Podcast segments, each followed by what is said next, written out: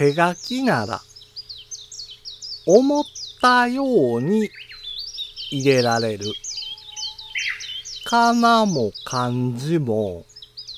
迷わずできる。五七五七七の31文字でデジタルに関する単価を読むデジタル教室単価部です。文字入力の基本はフリック入力です。慣れてしまえばサクサクと文字入力ができるようになるので便利ですが、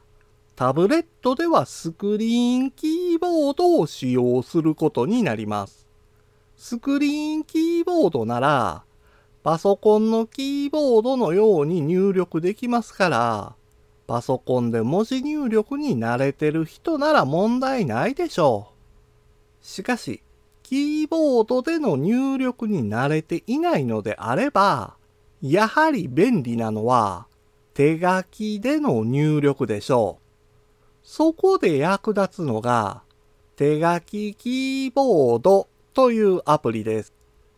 手書きキーボードを使えば、名前通り手書きで文字入力ができるようになります。ひらがなを手書きするのではなく、漢字やカタカナを手書きできますから、紙に手書きする感覚で文字入力できるようになるのが嬉しいんですよ。今回の単価は画像付きでインスタグラムやツイッターにも投稿しています。